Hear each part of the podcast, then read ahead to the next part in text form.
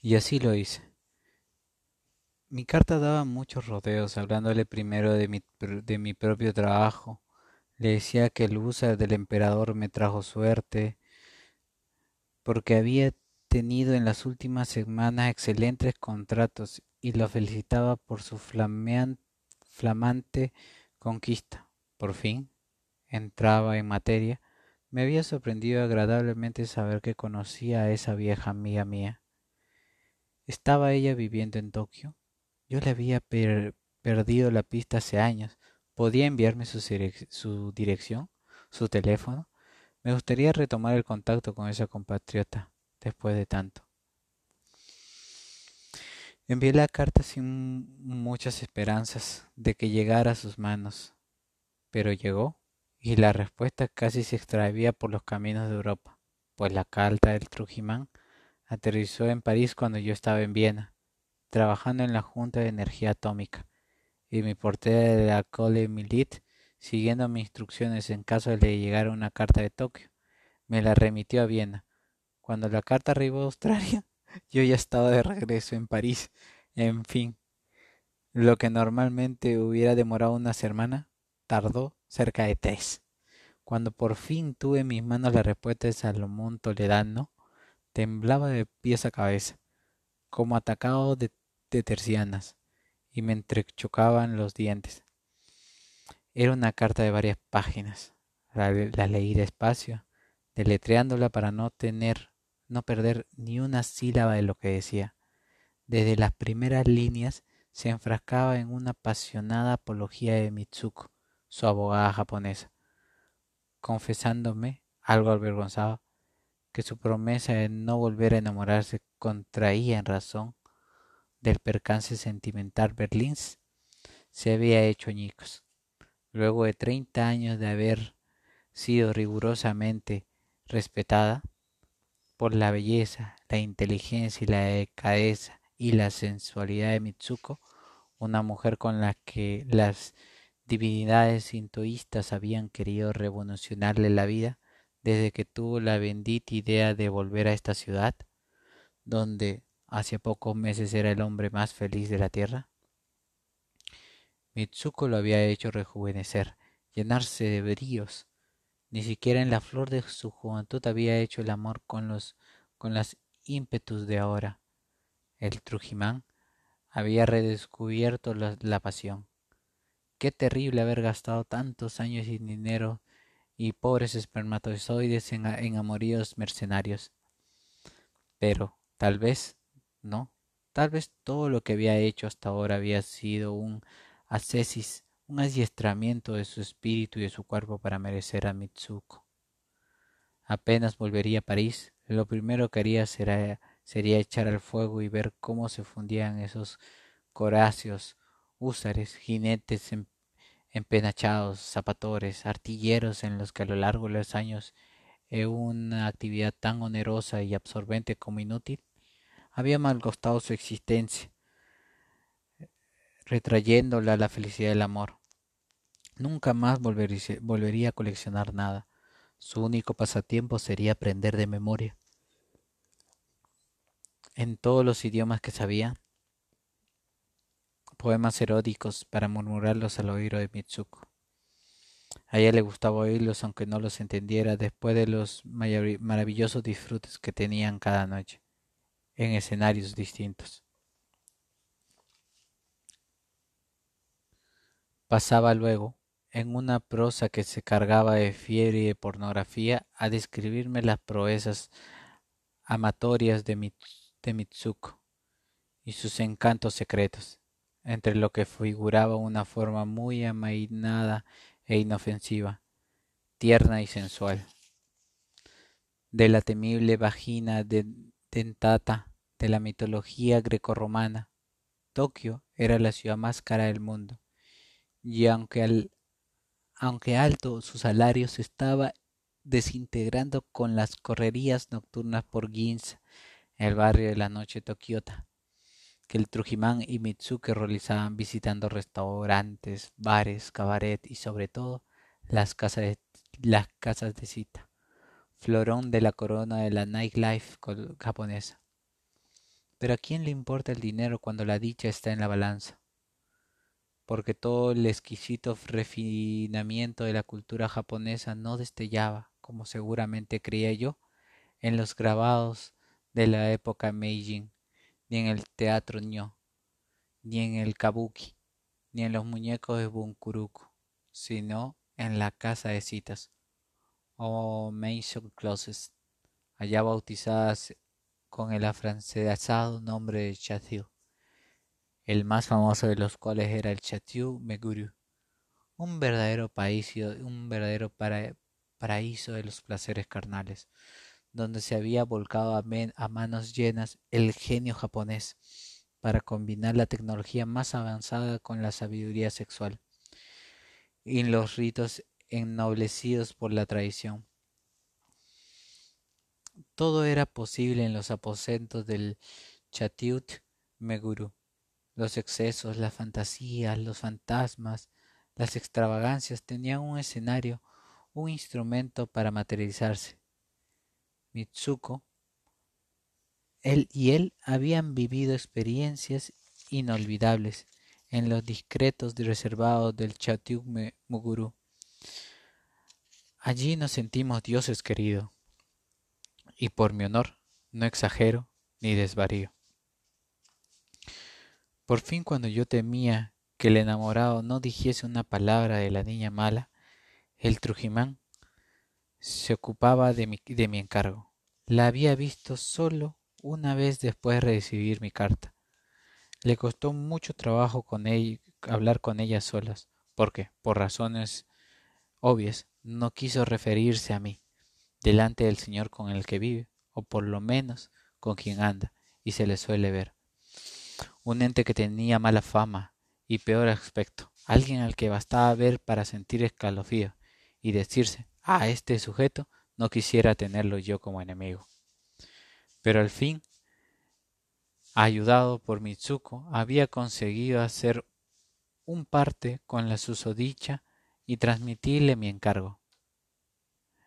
Ella le dijo, como su petit mí era celoso, mejor que yo no le escribiera directamente a ella, para que aquel no le hiciera una escena o lo acojotara, pero si yo quería hacerle llegar unas líneas a través del Trujimán, estaría encantada de recibir noticias mías. Salabón Tolenado añadía, añadía, necesito decirte, querido, que nada me haría tan feliz como servirte de Celestino. Nuestra formación es una forma disimulada de la tercerería, alcahuachería, celestinazgo, así que estoy preparado para tan noble misión.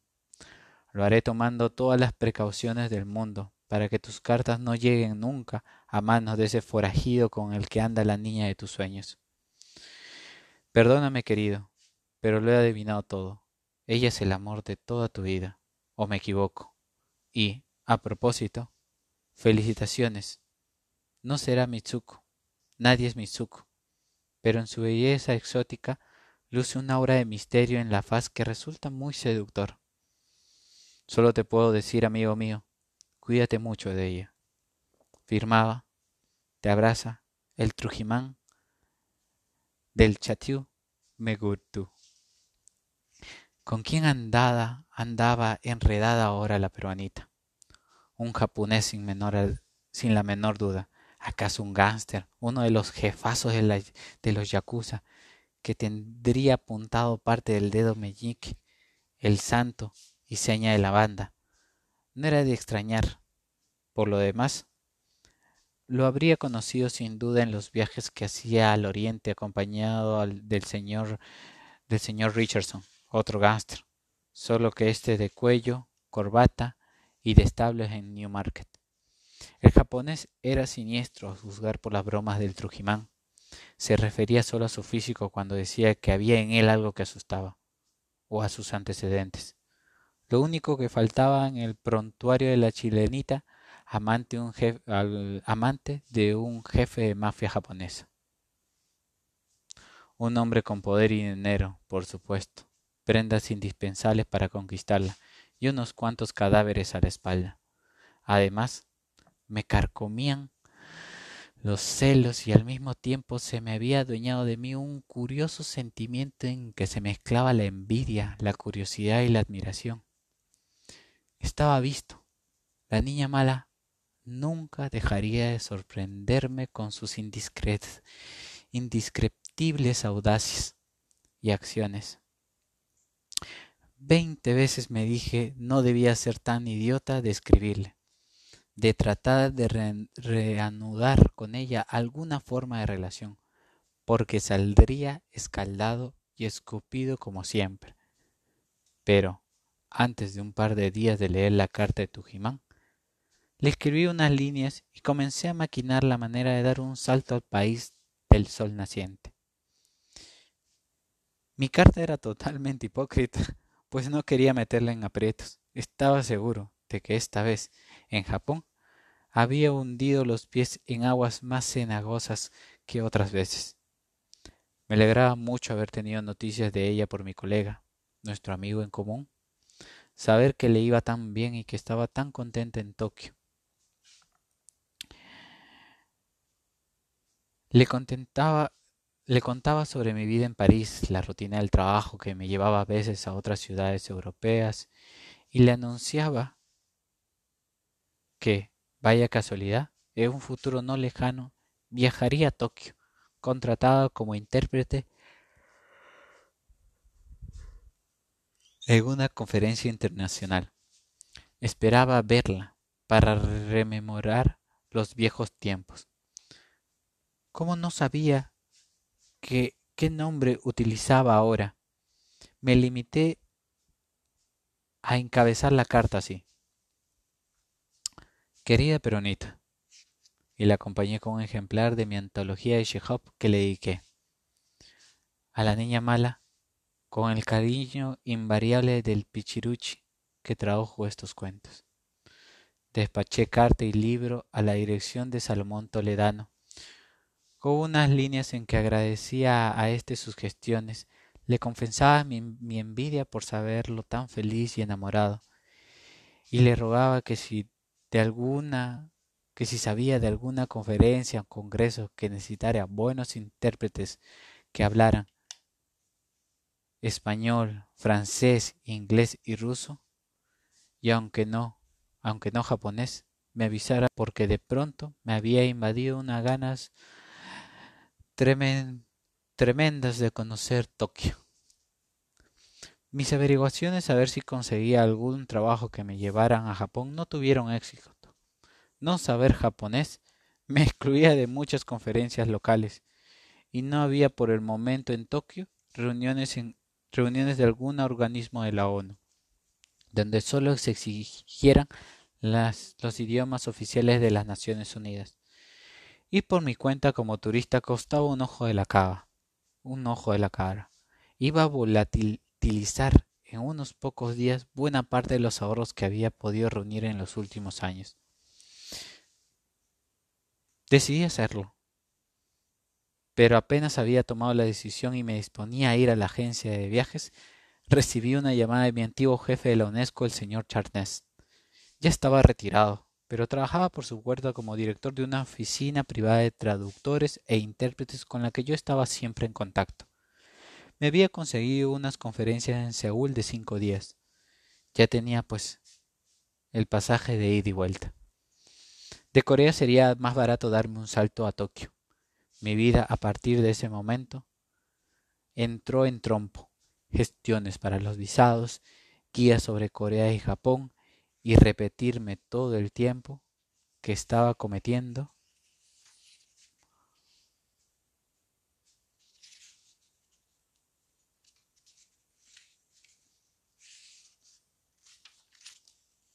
un total desatino, pues lo más probable era que en Tokio ni siquiera lograra verla. La niña mala ya se habría mandado a mudar con la música a otra parte o me evitaría para que el jefe de Yakuza no la cortara en canal y echara sus cadáveres a, los perros como hacía el malvado en una, en una película japonesa que acababa de ver.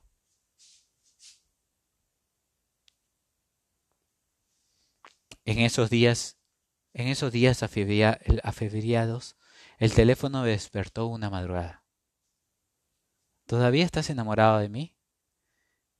Su misma voz, el mismo tonito burlón y risueño de antaño, y, en el fondo, aquel deje del habla limeña que nunca había perdido de tono. Debo estarlo, niña mala, le repuse despertando del todo. Si no, no se explica que desde que supe que estás en Tokio, toqué todas las puertas para conseguir un contrato que me lleve allá, aunque sea por un día. He conseguido uno, por fin, para Seúl. Iré, iré dentro de un par de semanas. De ahí me daré un salto a Tokio, a verte. Aunque me mate a balazos ese jefe de los yakuza con el que andas. Según me han dicho mis espías, son esos síntomas son esos síntomas de que estoy enamorado. Sí, creo que sí. Menos mal, niño bueno. Creía que después de tanto tiempo te habrías olvidado de mí. ¿Eso te dijo tu, tu colega toledano? ¿Que estoy con un jefe de la mafia? Se echó a reír encantada de semejante credencial. Pero casi de, de inmediato cambió de tema y me habló con una manera cariñosa. Me alegro de que vengas, aunque no nos veamos mucho. Siempre me estoy acordando de ti. ¿Te digo por qué? Porque eres el único amigo que me queda. Yo no soy ni seré tu amigo nunca. ¿No te has dado cuenta todavía? Soy tu amante, tu enamorado, la persona que desde chiquito está loco por la chilenita la guerrillera, la esposa del funcionario, la del criador de caballos, la amante del hámster, el pichiruchi que solo vive para desearte y pensar en ti. El pichiruchi que ahorita, en toco, no quiero que recordemos nada. Quiero tenerte en mis brazos, besarte, olerte, morderte, hacerte el amor. Se volvió a reír ahora con más ganas todavía. ¿Todavía haces el amor? me preguntó. Bueno, menos mal. Nadie me había vuelto a decir esas cosas desde la última vez que nos vimos. ¿Me vas a decir muchas cosas más cuando venga Ricardito? Anda, dime otra cosa, por ejemplo. Las noches de luna llenas salgo a ladrar al cielo y entonces veo tu carita retratada ahí arriba. Ahora mismo Daría los diez años de vida que me quedan por verte reflejado en el fondo de tus ojitos color miel oscura. Se estaba riendo, divertida, pero de pronto me interrumpió asustada. Tengo que cortar. Oí el clic del aparato. Ya no pude pegar los ojos, presa de una mezcla de alegría e inquietud que me tuvieron desvelado hasta las siete de la mañana. Hora en que me levantaba a prepararme el desayuno de costumbre.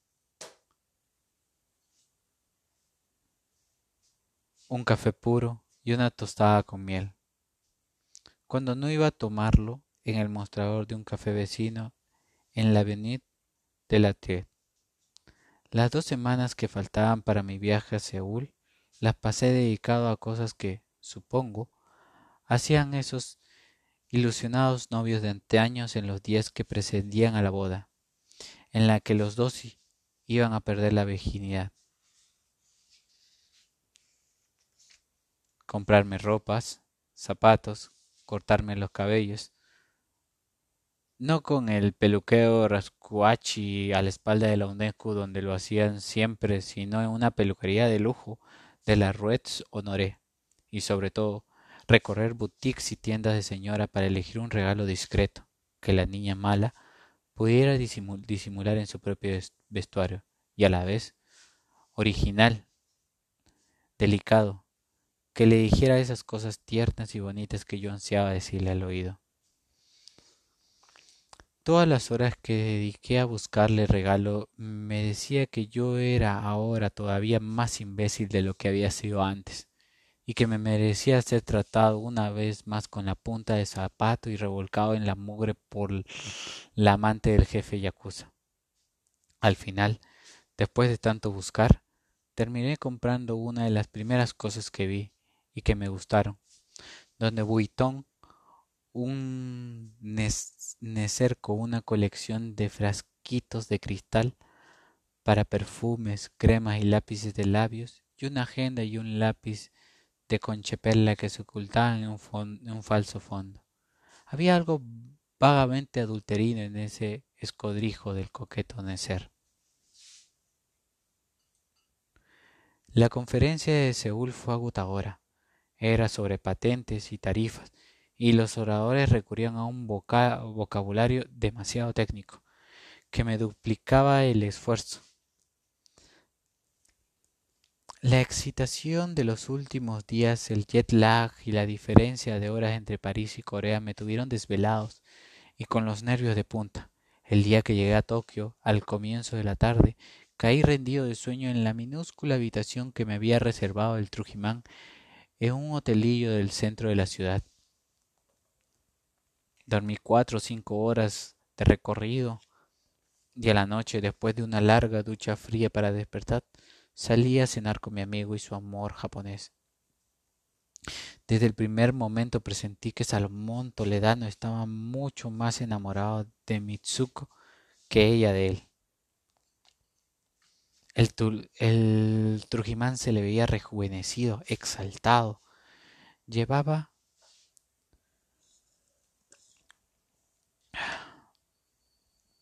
Llevaba una corbata pajarita que nunca le había visto antes y un traje de corte moderno y juvenil.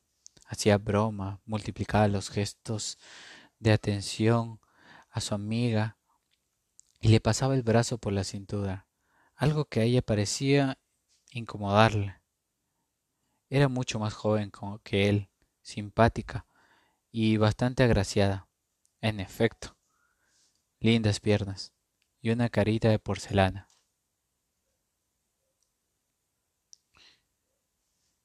en la que tilitaban unos ojos grandes y birrachos. No podía disimular una expresión de desagrado cada vez que Salomón se le arrimaba. Hablaba muy bien el inglés y su naturalidad y cordialidad experimentaban una especie de parón cada vez que mi amigo le hacía esas ostentosas demostraciones de cariño. Él parecía no, no advertirlo. Fuimos primeros a un bar de Kabukicho, en Shinjuku, un barrio lleno de cabarets, tiendas exóticas, restaurantes, discotecas.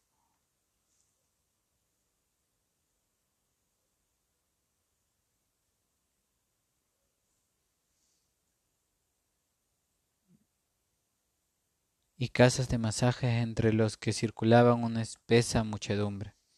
De todos los lugares salía una música desaforada y había un verdadero bosque aéreo de luces enseñas y avisos publicitarios. Me sentí mareado.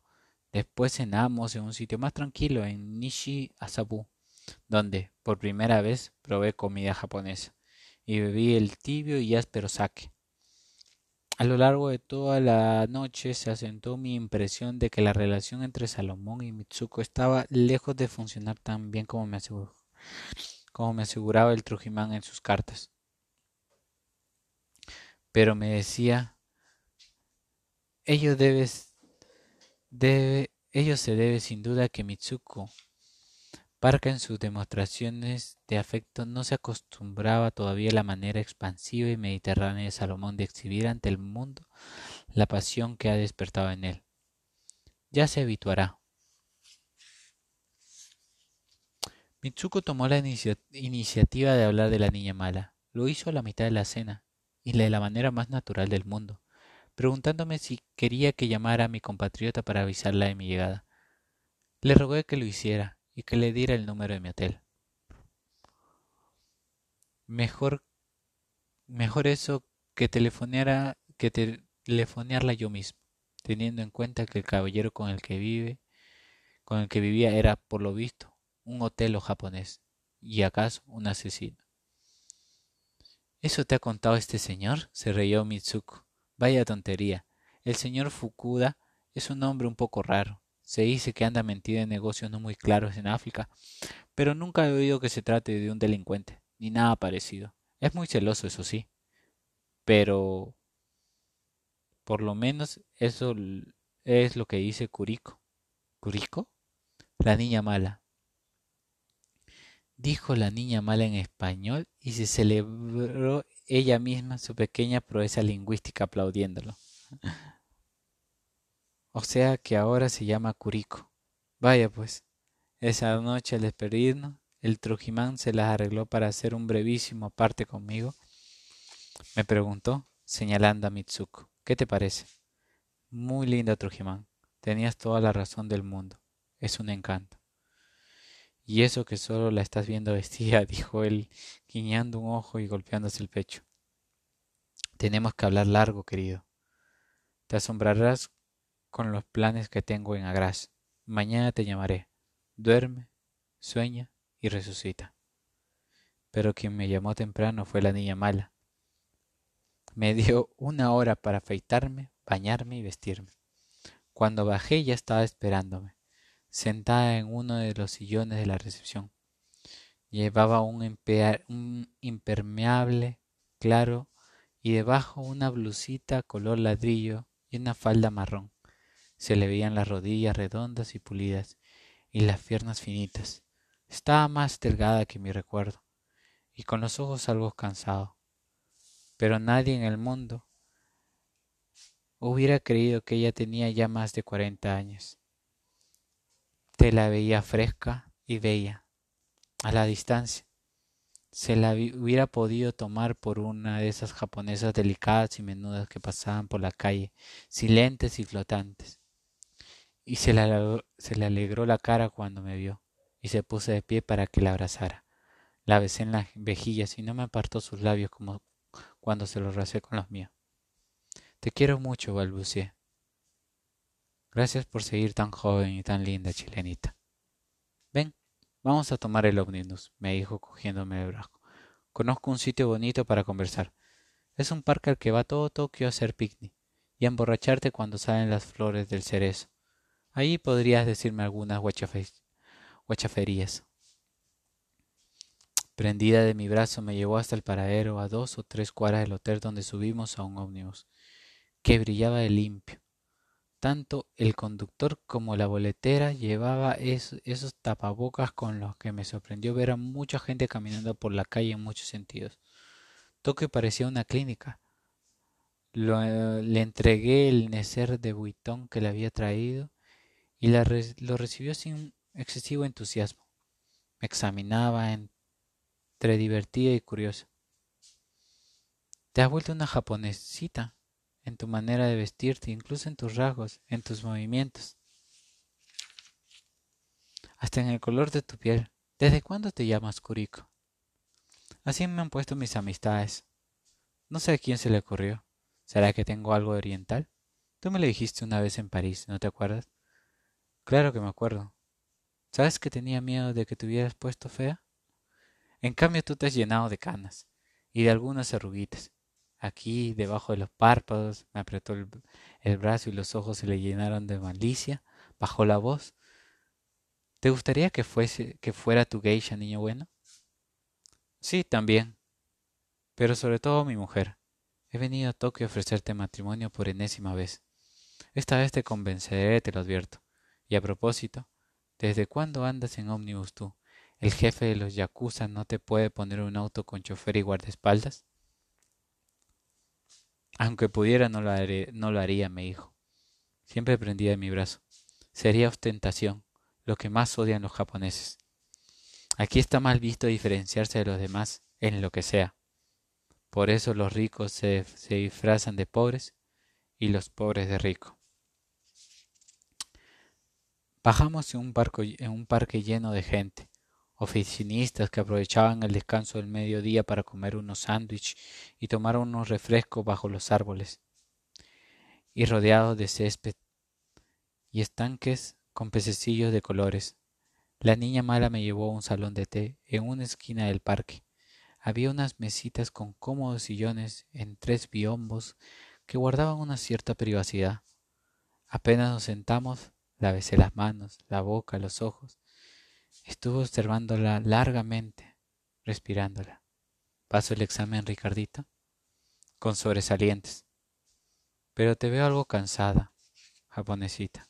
La emoción de verme, después de cuatro años, de tenerme completamente abandonado. Y la tensión en la que vivo también, añadió muy seria. ¿Qué maldades haces para vivir tan tensas? Se quedó mirándome sin responderme y me pasó la mano por los cabellos, en ese cariño medio amoroso y medio maternal que acostumbraba. ¿Cuántas canas te han salido? repitió examinándome. Yo te saqué algunas, ¿no? Pronto tendré que decirte viejo en vez de niño bueno. ¿Estás enamorada del tal Fukuda? Tenía la esperanza de que tuvieras con él solo por interés. ¿Quién es? ¿Por qué tiene tan mala fama? ¿Qué hace? Muchas preguntas a la vez, Ricardito. Dime primero alguna de esas cosas de las telenovelas. Nadie me las dice hace años. Le bajito mirándole a los ojos y besándole de tanto en tanto la mano que tenía entre las mías. No he perdido las esperanzas, japonesita. Aunque te parezca un redomado cretino, voy a insistir y a insistir hasta que te vengas a vivir conmigo a París, y si no te gusta París, donde tú quieras. Como intérprete puedo trabajar en cualquier parte del mundo. Te juro que te haré feliz, japonesita. Ya han pasado muchos años para que te quepa la menor duda. Te amo tanto que haré cualquier cosa para retenerte a mi lado. Cuando estemos juntos. ¿Te gustan los hámster? Me haré asaltante, secuestrador, estafador, narco, lo que quieras cuatro años sin saber de ti y ahora apenas puedo hablar, apenas puedo pensar de lo conmovido que estoy al sentirte tan cerquita de mí. No está mal, se rió ella y, y, adelantó la cara y me dio en los labios el beso rápido de un pajarito. Pidió té y unas pastas en un japonés que los camareros le hicieron repetir un par de veces. Después que trajeron lo pedido y de servirme una taza, tardíamente respondió a mi pregunta. No sé si es amor lo que siento por Fukuda, pero nunca en mi vida he dependido tanto de nadie como dependo de él. La verdad es que puede hacer conmigo lo que quiera. No lo decía con la alegría ni la euforia de alguien como el Trujimán que ha descubierto el amor pasión, más bien alarmada, sorprendida de que le ocurriera algo así a una persona como ella que se creía más allá de esas flaquezas. En sus ojos color de miel oscura había algo angustioso. Bueno, si puedo, puede hacer contigo lo que quiera, es que te has enamorado, por fin. Espero que el tal Fukuda te haga sufrir como me hace sufrir tú a mí, desde hace tantos años atrás, mujer glacial.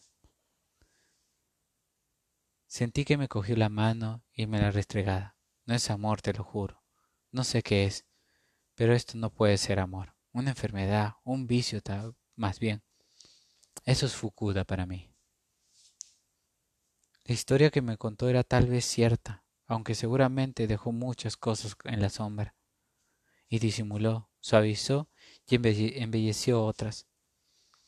Me era difícil creerle ya nada de lo que me decía porque desde que le conocí me había contado más mentiras que verdades, y creo que, a diferencia del común de los mortales, a estas alturas de su vida, a la flamante Curico, le era ya más muy difícil diferenciar el mundo en que vivía de aquel en que decía vivir. Como me imaginé, había conocido a Fukuda años atrás en uno de los viajes que hizo al oriente con David Richardson, quien, en efecto, tenía negocio con el japonés. Este le había dicho a la niña mala alguna vez que era una lástima que una mujer como ella, de tanto carácter, tan mundana, se contactara con ser Miss Richardson, porque en el mundo de los negocios podría haber hecho una gran carrera. La frase le quedó rondando en los oídos, cuando sintió que el mundo se le venía abajo porque su ex marido había descubierto su matrimonio con Robert Arnux Llamó a Fukuda, le contó lo que le ocurría y le propuso trabajar a sus órdenes en lo que fuera. El japonés le mandó un pasaje de avión de Londres a Tokio. Cuando me llamaste al aeropuerto de París para despedirte, venías a reunirte con él. Asistió. Sí, pero en realidad te llamé desde el aeropuerto de Londres.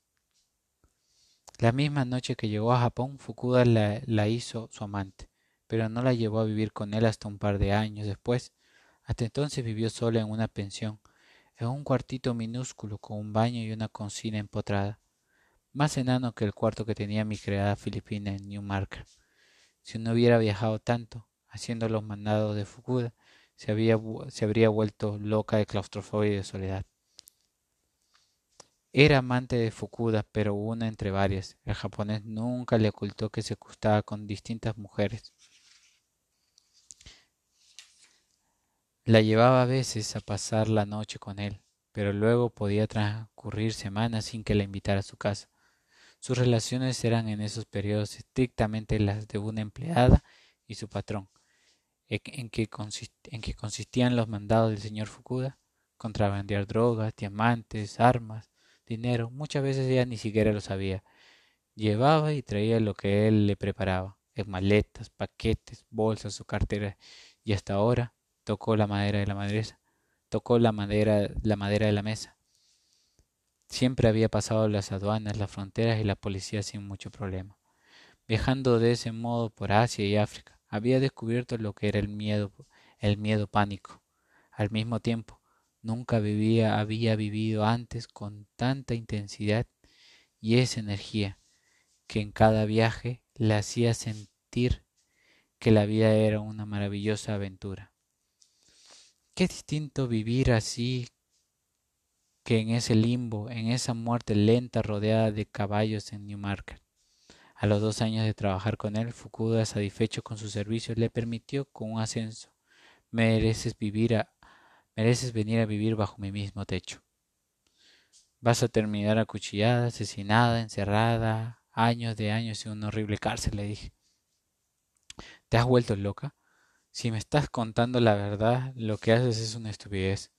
Cuando te pesquen contrabandeando drogas o algo peor, ¿crees que este gánster se, se va a ocupar de ti?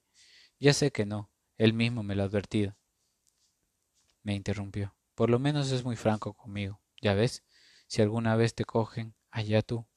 Yo no te conozco ni te he conocido nunca. Allá tú.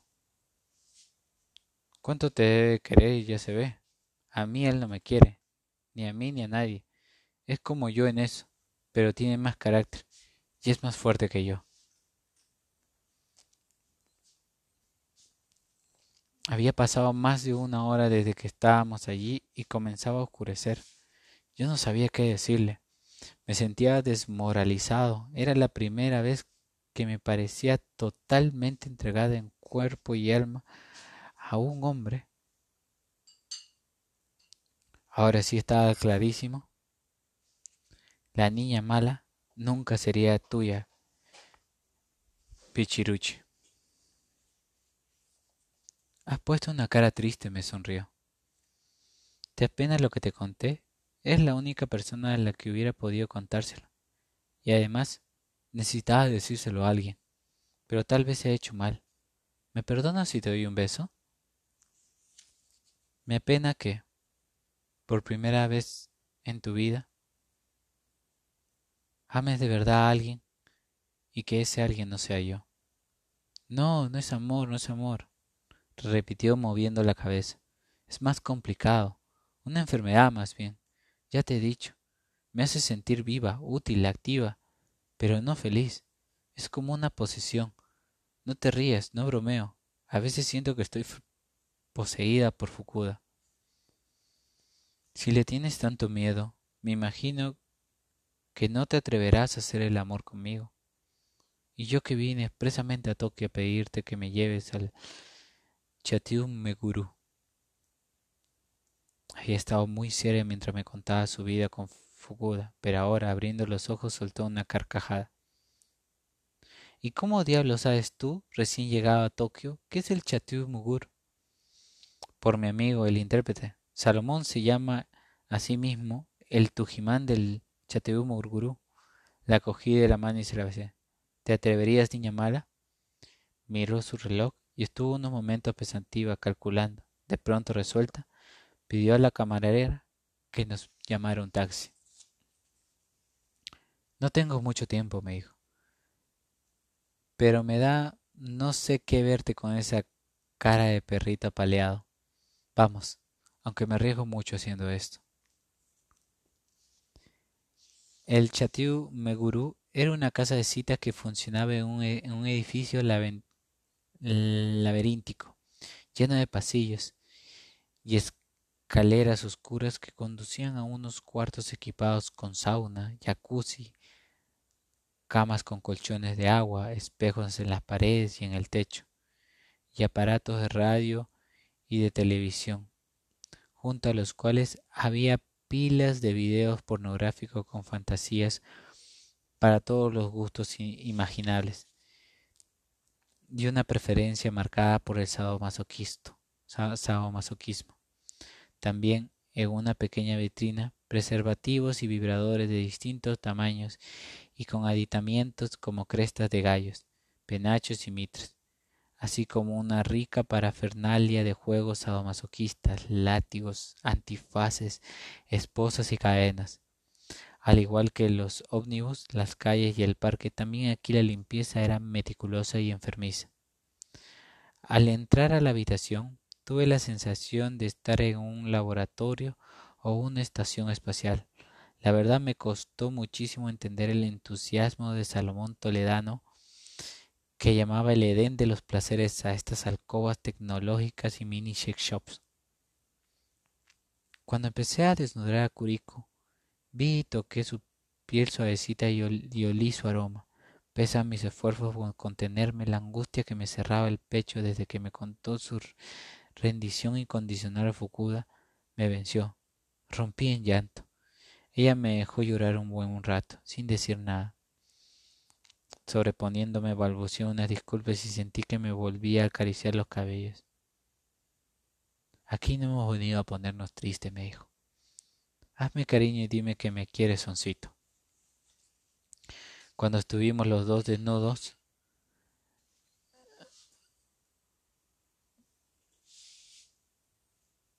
Vi que en efecto se había adelgazado mucho.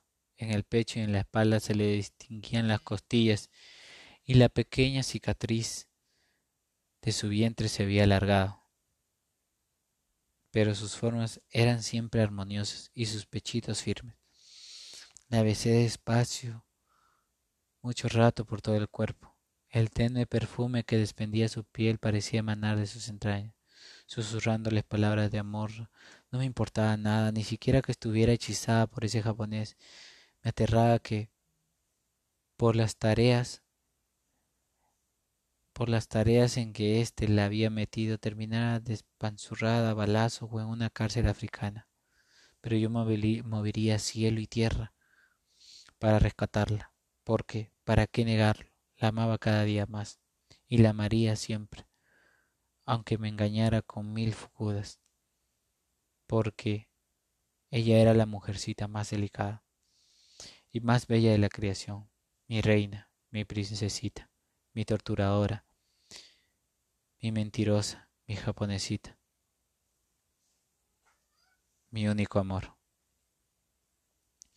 Kuriko se había cubierto la cara con el brazo y no decía nada, ni siquiera me escuchaba, totalmente concentrada en su placer. Lo que me gusta, niño bueno, me ordenó al fin, abriendo las piernas y atrayendo mi cabeza hacia su sexo.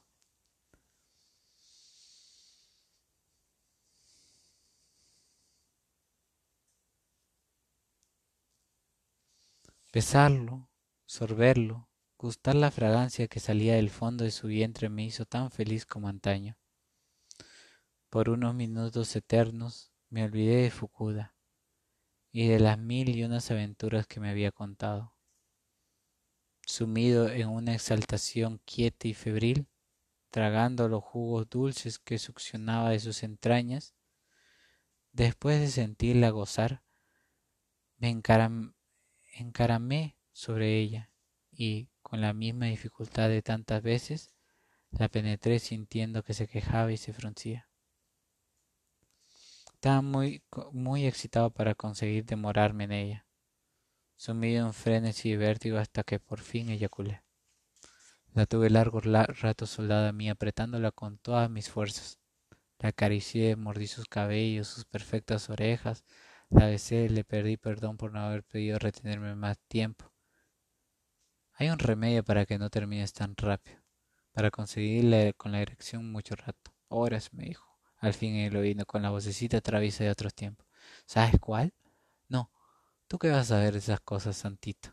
unos polvos que se preparan con los colmillos de molidos de elefantes y el cuerno de los rinocerontes. No te rías, no es brujería, es verdad.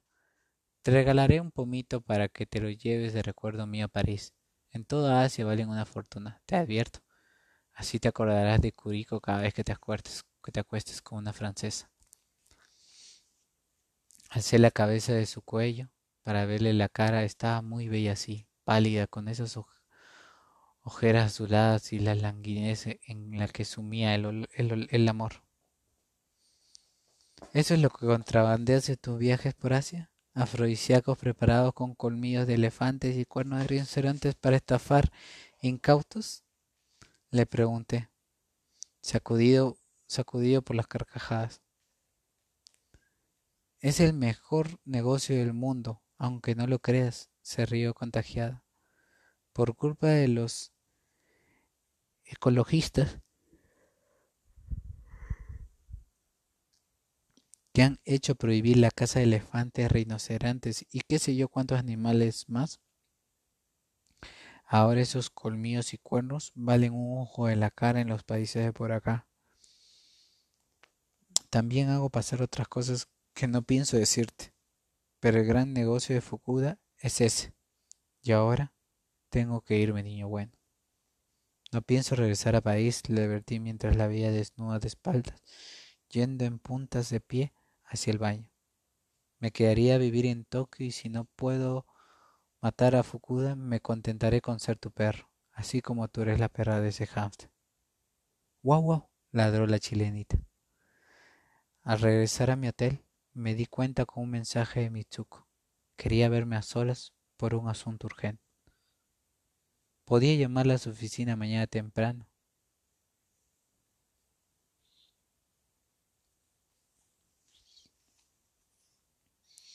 La llamé apenas me levanté, y entre interminables cortesías japonesas, la mía del Tujimán, me pidió que nos tomáramos un café en la cafetería del Hotel Hilton, a media mañana, porque tenía que comunicarme algo importante. Apenas había colgado, sonó el teléfono. Era Kuriko. Le había contado a Fukuda que un viejo amigo peruano estaba en Tokio. Y el jefe Yakuza me invitaba esta noche, junto con el Trujimán y su novia, a tomar unas copas en su casa, y luego una cena espectáculo en el musical más popular de Ginza. ¿Había oído bien? Y además le había dicho que estos días te iba a llevar a hacer un poco de turismo. No me ha puesto ningún pero. Qué generoso, qué galante, le contesté, indignado con lo que me acaba de contar. Tú pidiéndole permiso a un hombre. No te reconozco, niña mala. Me has hecho poner colorada, susurró algo confundida. Creí que estarías feliz sabiendo que podríamos vernos todos los días que estés en Tokio.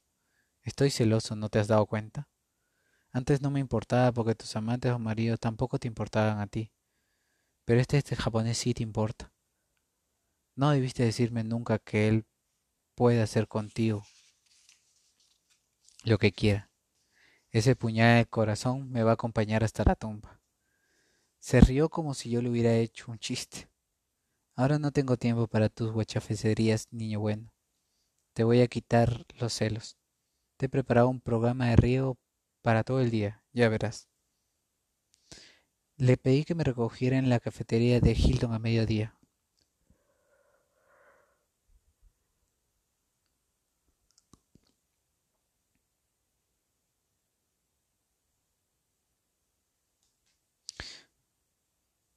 Fui a la cita con Mitsuko. Cuando llegué ella estaba allí fumando. Parecía muy nerviosa. Volví a pedirme disculpas por su atrevimiento de llamarme, pero me dijo que no tenía a quién dirigirse. La situación se había vuelto muy difícil y ya no sé qué hacer. Tal vez yo pudiera aconsejarla. ¿Te refieres a tu relación con Salomón? Le pregunté sospechando lo que se venía. Yo pensé que lo nuestro sería un pequeño filtro, asintió echando humo por la nariz, por la boca a la vez. Una aventura agradable, pasajera, de esas que no te compromete. Pero Salomón no lo entiende así. Quiere convertir esto en una relación para toda la vida. Se empeña en que nos casemos. Yo no volveré a cansarme nunca. Yo pasé por un fracaso matrimonial y sé lo que es eso. Además tengo una carrera por delante. La verdad me está volviendo loca con su obstinación. No sé qué hacer para que esto termine de una vez. No me alegró que mi sospecha se confirmara. El Trujimán había construido castillos en el área y se había llevado la y se iba a llevar la frustración de su vida.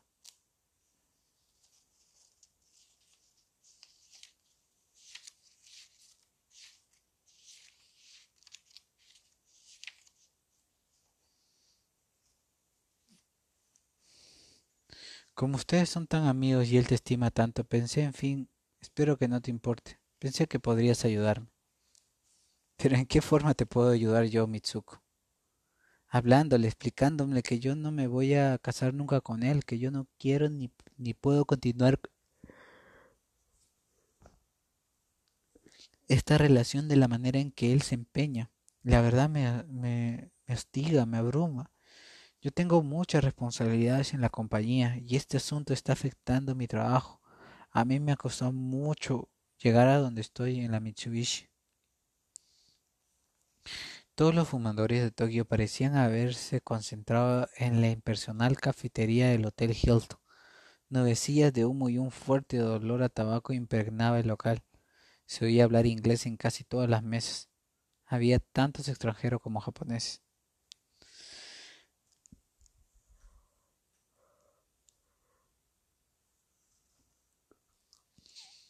Lo siento mucho, Mitsuko. Pero no lo haré. Este no es asunto donde deberían intervenir terceras personas, sino algo entre tú y él. Debes hablarle con franqueza, y cuanto antes, porque Salomón está muy enamorado de ti, y como no le ha estado nunca antes de nadie, y se, y se hacen muchas ilusiones, él cree que tú también lo quieres. Le conté algo de que el Trujillán me decía de ella en su carta, como cómo conocerla lo había hecho cambiar de manera a pensar sobre el amor desde aquella experiencia de su juventud berlinesa, cuando la, la novia polaca lo dejó en plenos preparativos de boda. Advertí que lo que yo le decía no le apenaba en absoluto. Debía estar ya harta el pobre Trujimán.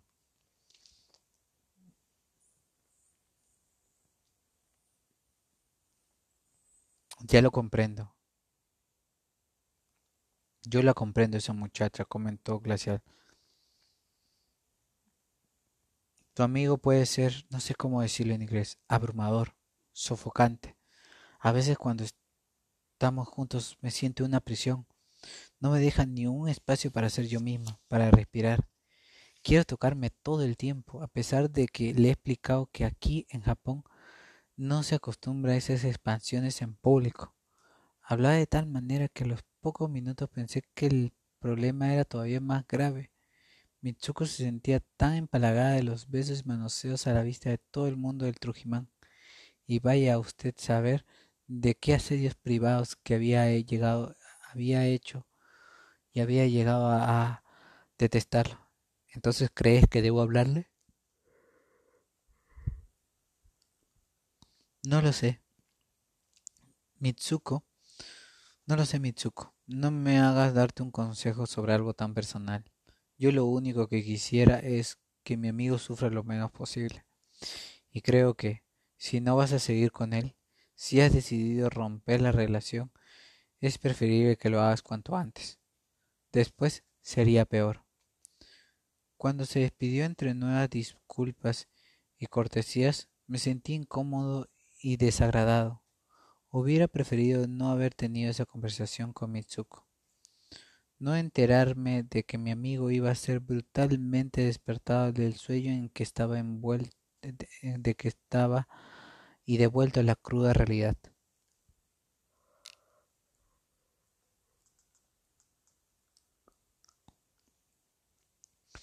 Felizmente, no, tuvo, no tuve que esperar mucho tiempo.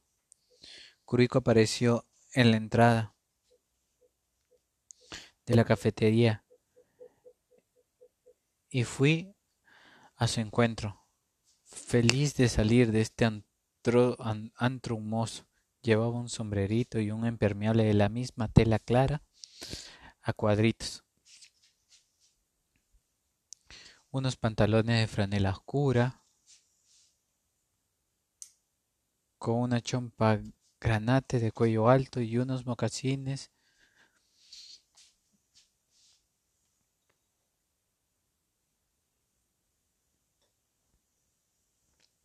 y unos mocasines deportivos.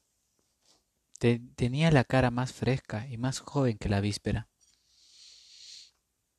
Un adolescente de cuarenta y pico años. Me bastó verla para que, para que me disipara la desazón.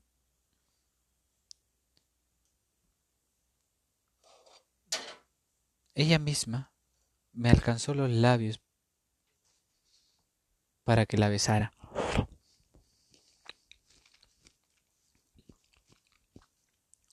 Cosa que no solía hacer.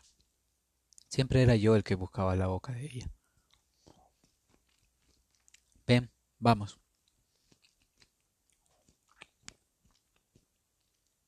Te voy a llevar a los templos sintoístas. Los más bonitos de Tokio. En todos hay animales sueltos.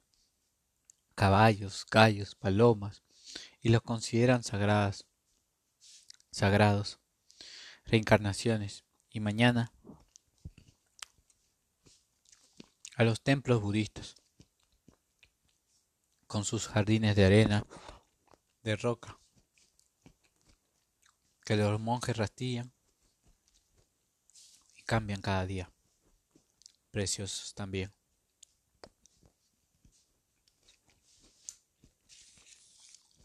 Fue un día de intensa trajín, subiendo y bajando de ómnibus del, del aerodinámico metro, a veces taxis, entre salir de templos y pagodas